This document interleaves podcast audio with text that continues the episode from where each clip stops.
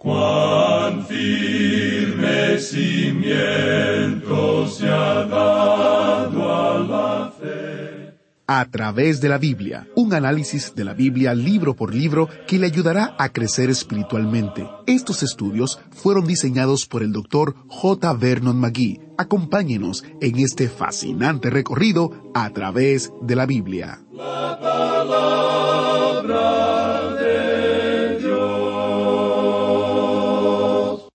Bienvenidos a través de la Biblia, el programa donde conocemos a Dios en su palabra. Soy su anfitrión, Heiel Ortiz.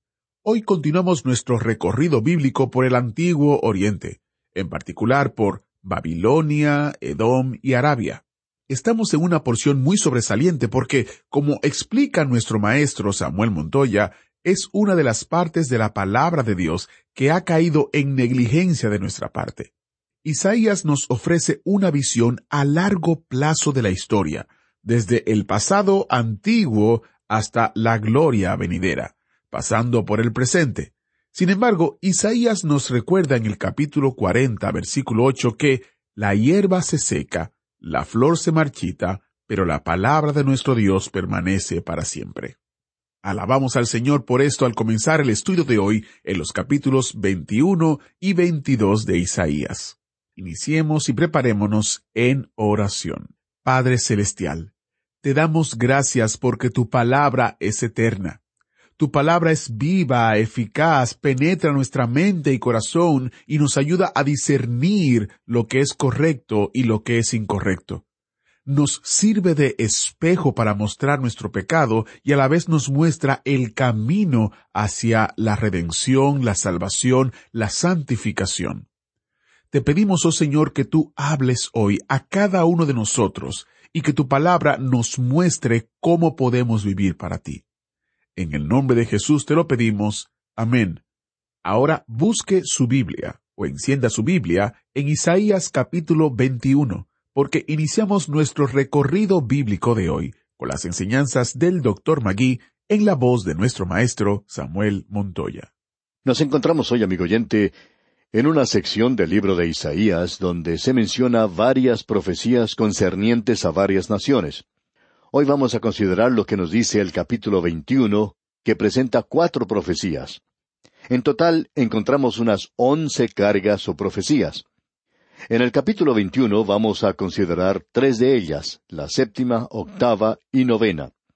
La primera de ellas es concerniente a Babilonia, llamada aquí el desierto del mar. La segunda es en relación a Edom, que aquí es llamada Duma, y la tercera a Arabia. Estas tres cargas que se encuentran en este capítulo se destacan ante nosotros de una manera muy expresiva por sus símbolos. Se hacen muy claras ante nosotros. Nos damos cuenta que en aquel día en que fueron dadas estas profecías, eran cosas que no se podían confundir con ninguna otra cosa. Así es que la gente que vivía en la época de Isaías podía comprender esto perfectamente. La insignia o emblema en este capítulo quizá no sea demasiado fácil de identificar, pero lo podemos hacer claro si pasamos algún tiempo estudiando esto. Los expositores bíblicos no han estado de acuerdo, pero en la mayoría de ellos existe cierto acuerdo en lo que se dice aquí. Los podemos identificar, como ya hemos dicho, como Babilonia, Edom y Arabia. Ahora, la sección en la cual nos encontramos hoy es muy destacada. En realidad, esta sección que tenemos ante nosotros es muy sobresaliente porque nos damos cuenta que grande es la parte de la palabra de Dios que ha caído en negligencia de nuestra parte. Permítanos ilustrar esto haciendo una pregunta. ¿Cuándo fue la última oportunidad en que usted escuchó una predicación o un estudio bíblico basado en el capítulo 21 de Isaías? Tenemos la idea de que muchos de ustedes nunca han oído un mensaje así. De paso, quisiéramos pedirle que cuando usted nos escriba, nos informe de esto dejándonos saber si usted alguna vez ha escuchado un mensaje basado en este capítulo. Nos gustaría saber cuántas personas lo han oído. Este es otro pasaje de las Escrituras que nos establece cada vez más firmes en la posición que mantenemos, la cual es una posición premilenaria y pretribulacional, una interpretación dispensacional de la palabra de Dios. Esa es la única interpretación que puede satisfacer un pasaje como el que tenemos ante nosotros. Es por eso que todos los otros sistemas que existen se mantienen alejados de esta porción de las Escrituras, así como también otros pasajes similares. Lo destacado aquí es que existen ciertos símbolos usados, y la gente dice, bueno, yo pensaba que ustedes creían en la interpretación literal.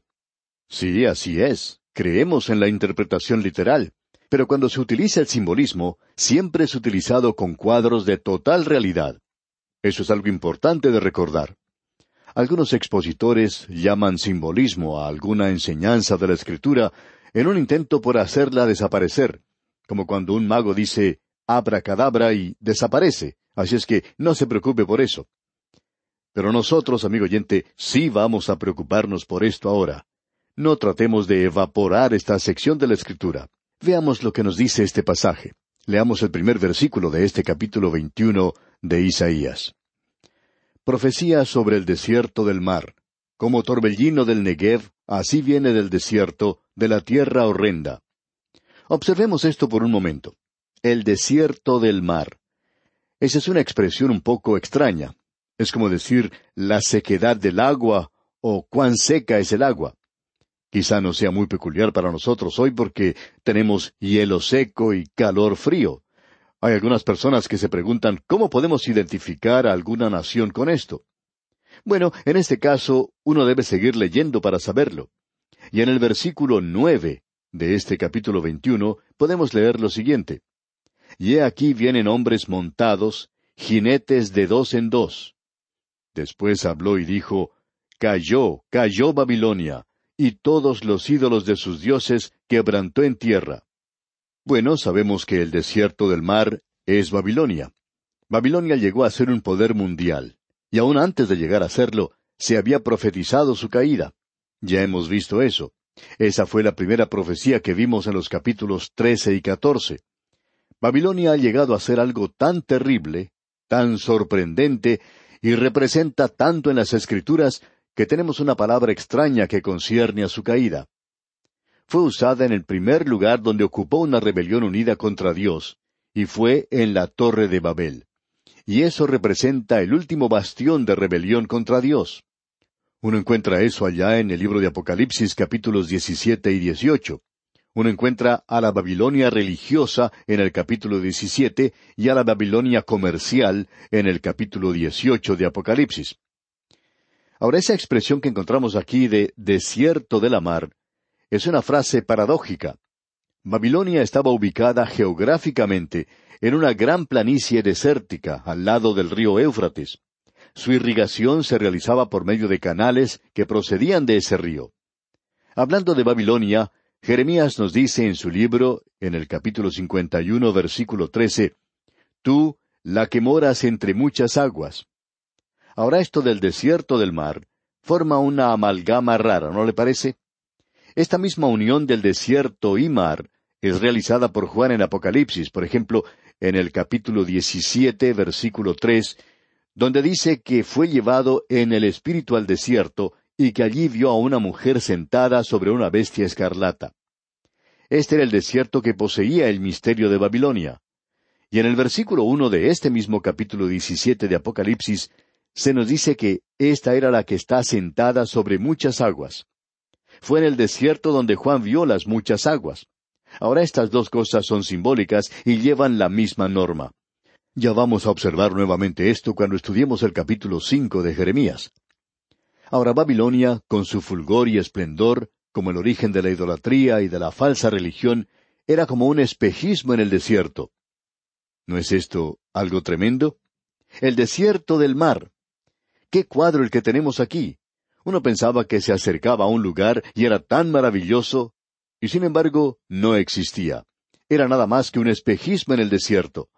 Uno podía pensar que había visto un oasis, una vertiente de la cual manaba agua cristalina. Sin embargo, no era así. Usted podía haber ido a Babilonia llena de ídolos y de religión, pero allí no había agua de vida para las almas de los hombres. Esto es algo que cada pastor, cada predicador radial, cada iglesia y cada miembro de la iglesia debería considerar seriamente. ¿Estoy yo siendo una fuente de agua en mi iglesia en el día de hoy? ¿O soy simplemente un espejismo en el desierto de la vida? ¿Soy yo una fuente de agua viva? Sigamos adelante leyendo el versículo dos de este capítulo veintiuno, donde el profeta habla de una manera muy personal. Visión dura me ha sido mostrada. El prevaricador prevarica y el destructor destruye. Sube, oh Elam, sitia, oh Media. Todo su gemido hice cesar. Dios manda a esta nación de los medos y los persas que destruyan y sitien esa ciudad. Eso es lo que tenemos aquí en Elam. Elam es Persia. Eso es exactamente lo que sucedió. Aquí tenemos una profecía que fue dada antes que tuviera lugar. Ahora, la destrucción de Babilonia fue tal cual dijo el profeta que había visto. Y en el versículo cuatro leemos, Se pasmó mi corazón, el horror me ha intimidado, la noche de mi deseo se me volvió en espanto. El profeta es sacudido por gran temor y emoción cuando él se da cuenta de lo que va a ocurrir.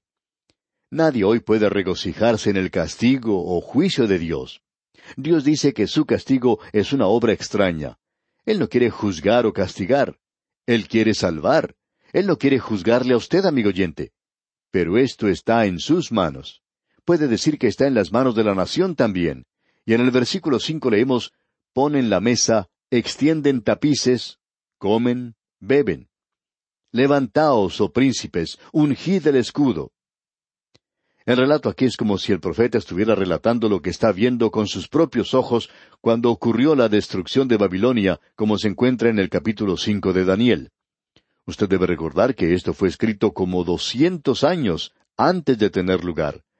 Y durante el transcurso del banquete del rey Belsasar, el general de los Medos desvió el cauce de los canales y después hizo marchar a los ejércitos debajo de los muros de la ciudad y con un ataque de sorpresa pudo dar muerte a los hombres y mujeres que encontraban en el camino. Esto es algo que Dios había dicho que iba a ocurrir. Es así que leemos en el versículo nueve de este capítulo veintiuno de Isaías Y he aquí vienen hombres montados, jinetes de dos en dos. Eso es lo que el centinela observa desde la muralla de la ciudad, el que está relatando a la gente que está adentro lo que él está observando. Él dice, al mirar hacia el desierto, veo acercarse a jinetes de dos en dos. Esos son mensajeros y cuando llegan dan su mensaje. Y leemos en los versículos nueve y diez, Y aquí vienen hombres montados, jinetes de dos en dos. Después habló y dijo, Cayó, cayó Babilonia, y todos los ídolos de sus dioses quebrantó en tierra. Oh pueblo mío, trillado y aventado, os he dicho lo que oí de Jehová de los ejércitos, Dios de Israel. Esta es la época de la cosecha. El juicio es la hora de la cosecha, y la cosecha es la hora del juicio. Hoy hablamos acerca de los campos que están blancos para la siega. En realidad nuestro Señor dijo eso al final de la era de la ley, cuando se acercaba el juicio contra esta gente que había tenido la ley por unos mil quinientos años. Y él dice, ha llegado la hora de la siega y ellos deberían salir de ese lugar. Nuestra tarea hoy es la de sembrar, y es por eso que nosotros estamos ahora presentando la palabra de Dios. Y ese es el cuadro que tenemos aquí. Ahora en el versículo once dice, Profecía sobre Duma, me dan voces de Seir, guarda, ¿qué de la noche? Guarda, ¿qué de la noche? Ahora, ¿qué quiere decir esta palabra Duma? Esa palabra es una palabra simbólica. A Isaías le gustaba realizar juegos de palabras. Ya hemos visto esto con anterioridad. Él hacía esto para presentar un mensaje, y lo hacía con el propósito de darle un mayor significado. La palabra Duma aquí significa Edom. Duma significa silencio. Esa es la intención, el propósito que tiene Isaías al usar esta palabra. Edom es aún una tierra de un silencio mortal. Ahora, quiere decir velludo, escabroso. Usted recuerda que Esaú fue el primer Seir, como se menciona en Génesis capítulo 25. Él era un hombre velludo. Esaú moraba en el monte Seir. Eso lo leemos en el capítulo 36 de Génesis, versículo 8. También es una tierra que era castigada por fuertes tormentas. El silencio y las tormentas. ¡Qué juego de palabras! ¡Qué mensaje! Es obvio que lo que aquí se menciona es en cuanto a Edom.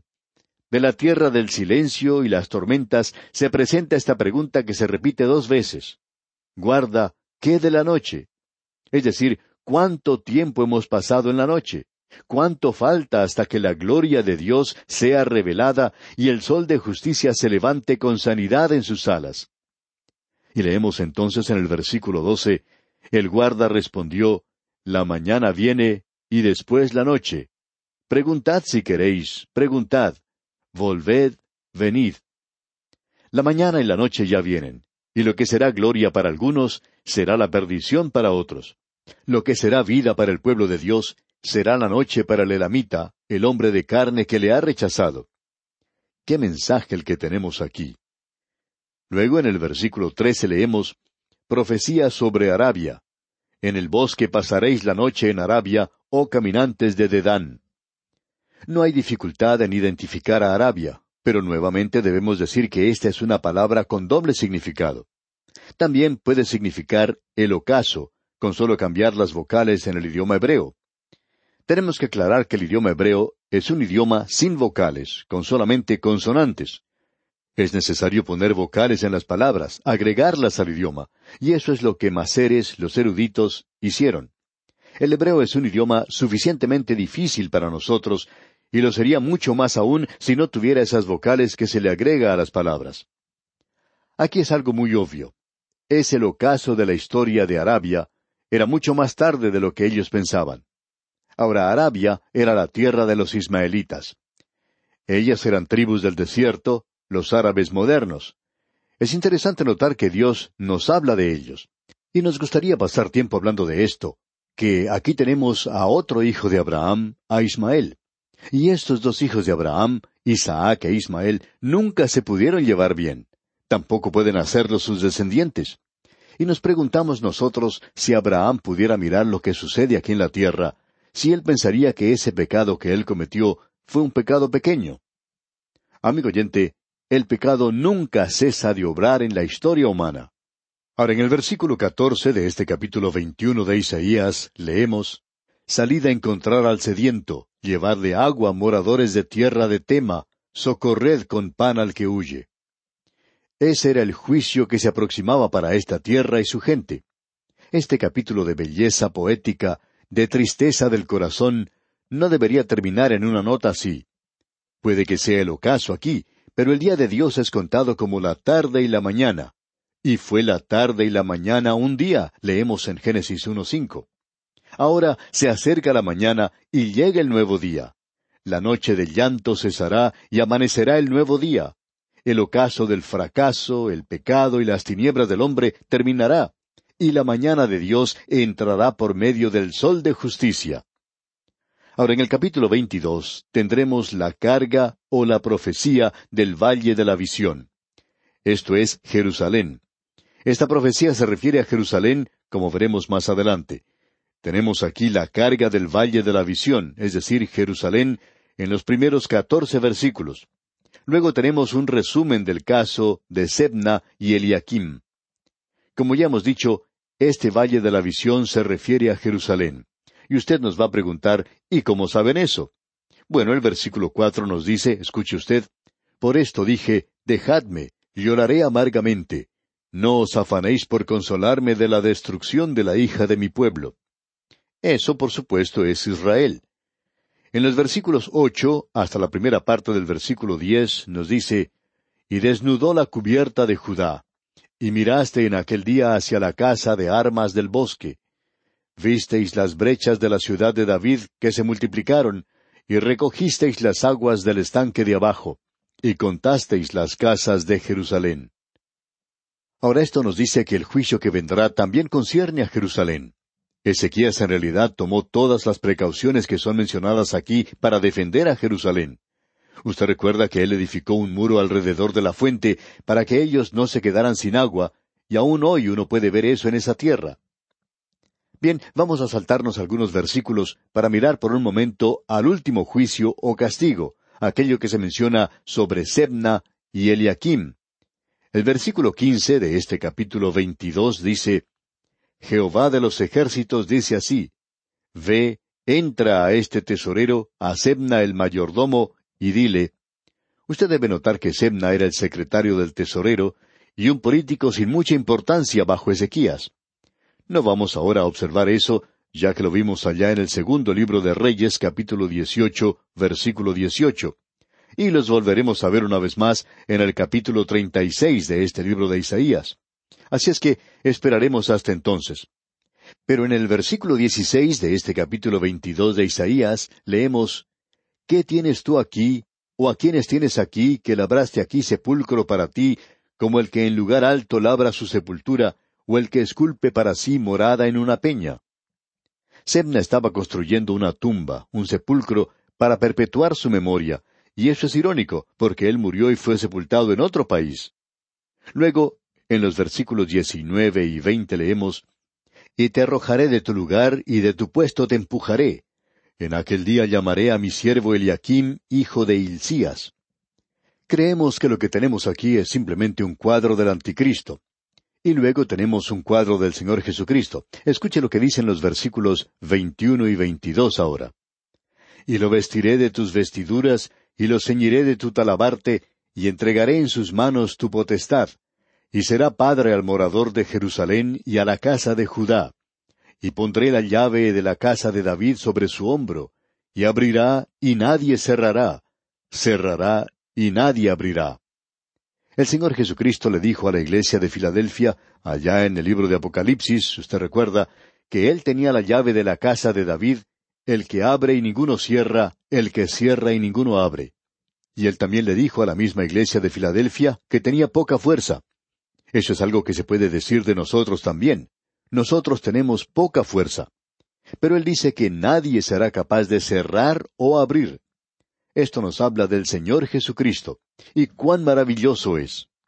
Vamos a leer ahora el último versículo de este capítulo veintidós de Isaías, el versículo veinticinco, que dice En aquel día, dice Jehová de los ejércitos, el clavo hincado en lugar firme será quitado, será quebrado y caerá, y la carga que sobre él se puso se echará a perder, porque Jehová habló. Esto se refiere a Sebna. Él es un cuadro del anticristo, y hay muchas personas que van a confiar en el anticristo, le mirarán y pensarán que él es Cristo, pero no es más que un clavo que va a caer. Usted quizá ya haya tenido esa experiencia. Pone un clavo en una pared y luego coloca algo pesado en él y todo se cae al piso. Bien, el Señor Jesús es el clavo en el lugar firme. Serna no lo es, ni tampoco son los demás. Permítanos preguntarle, amigo oyente, ¿está usted colocando todo lo que tiene en un clavo que está en un lugar seguro? Hay muchas personas que no lo están haciendo. Están colocando todo lo que tienen en algo que no es seguro. Hay algunas personas que confían en lo que poseen, otros que confían en un predicador, y luego descubren que éste no era un clavo hincado en un lugar seguro. Pero amigo oyente, Cristo sí es un clavo en un lugar muy seguro y muy firme. Y esperamos que usted, amigo oyente, ponga todo lo que tiene en Él. Y aquí nos detenemos por hoy, amigo oyente. Es nuestra oración que el Señor le bendiga en gran manera. ¿Fue de ayuda para usted el estudio de hoy? ¿Desea enviarnos algún comentario de lo que ha estado escuchando? Entonces escríbanos, no espere más. Nuestro correo electrónico es atv@transmundial